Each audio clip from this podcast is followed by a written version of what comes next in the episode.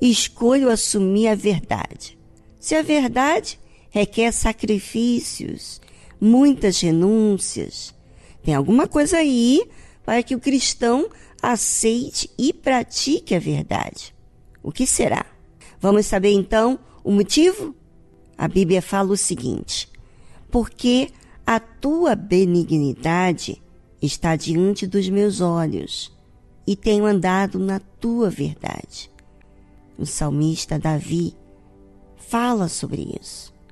E a pergunta que eu faço para você agora é o seguinte: o que, que você tem posto os seus olhos?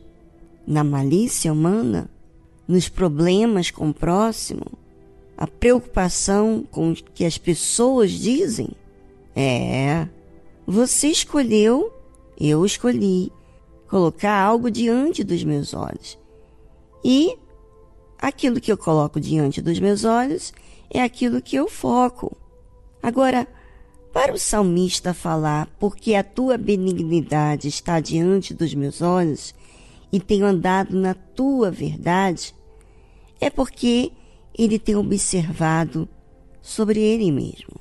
Quando ele olha, quando eu olho, quando você olha para dentro de você e vê as suas imperfeições, então você percebe então imediatamente quando você lê a Bíblia, quando você medita, quando você procura resposta a seu respeito, quem você tem sido, você se dá conta que só Deus, só existe um Deus que é perfeito e que é benigno, que tem paciência, que tem misericórdia.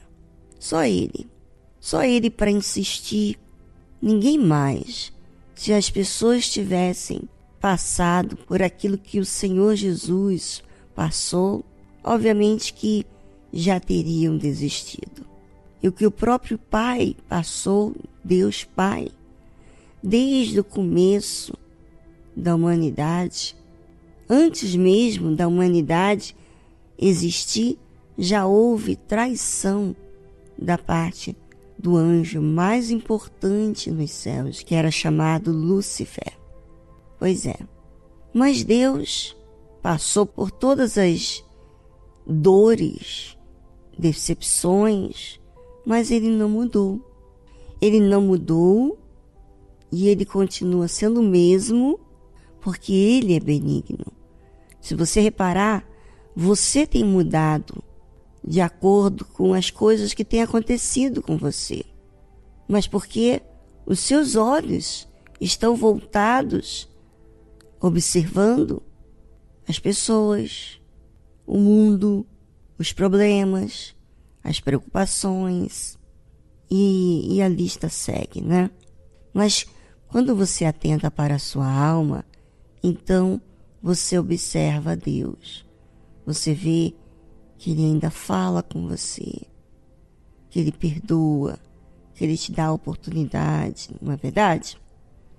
Agora, o que, que será que uma pessoa faz que ela escolhe assumir a verdade? Ela escolhe assumir a verdade, andar na verdade, cumprir com a verdade, com os ensinamentos de Deus, quando ela ou ele é grato. É grato. Quando eu, você, nós somos gratos, nós nos disciplinamos. Pense naquilo que você tem focado, para que você não esteja tentando dizer uma coisa para você quando na realidade você está focando em outra coisa. Você diz que quer a verdade, mas foca nas pessoas né? Você foca nos problemas. Então, passe agora, nesse momento, a pensar na sua vida e refletir para ver para onde você tem focado.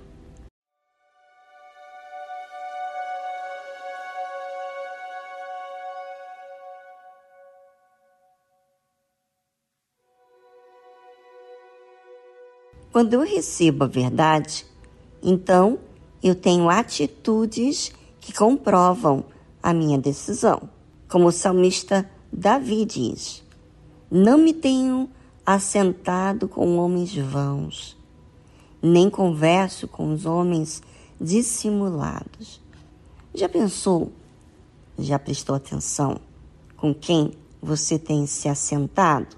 Porque normalmente a gente se assenta, nos achegamos com pessoas que nos encaixamos, nos identificamos, ou talvez para ser aceito. Né?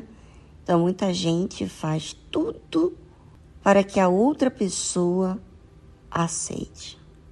Mas, na verdade, quando eu foco, na verdade, em agradar a Deus, ser grato por tudo que Ele tem me perdoado, tudo que Ele tem me ensinado, tudo que Ele tem me orientado, então eu tomo decisões do qual vai fazer com que eu me guarde das conversas fúteis.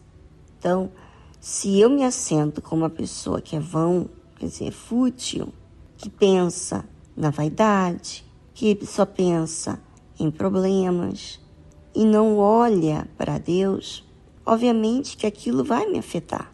Então, o salmista Davi, ele decidiu: eu não vou sentar com homens vãos, nem conversar com os homens dissimulados.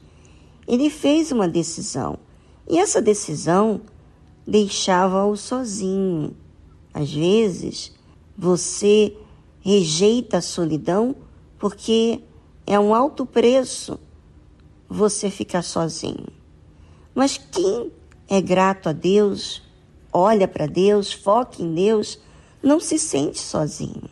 Porque enquanto não está conversando coisas fúteis ou ficando com pessoas dissimuladas, está pensando em Deus, está falando com Deus. E ele continua dizendo assim, Davi, né? Tenho odiado a congregação de malfeitores, nem me ajunto com os ímpios. Ou seja, você sabe que as pessoas que estão prontas para fazer o que é errado e não estão vigiando, não têm temor a Deus, elas normalmente se juntam, porque elas têm as mesmas conversas, elas se sentem cômodas fazendo o que é errado, né? Então, essas pessoas vivem juntas para que um convença o outro dos seus erros, ou seja, eu errei para não ficar mal com meus erros, então eu vou estimular outras pessoas a pensarem do mesmo jeito. E assim tem muita gente, muita gente que tem jogado conversa fiada, tem estado com pessoas que não fazem bem a fé dela, né?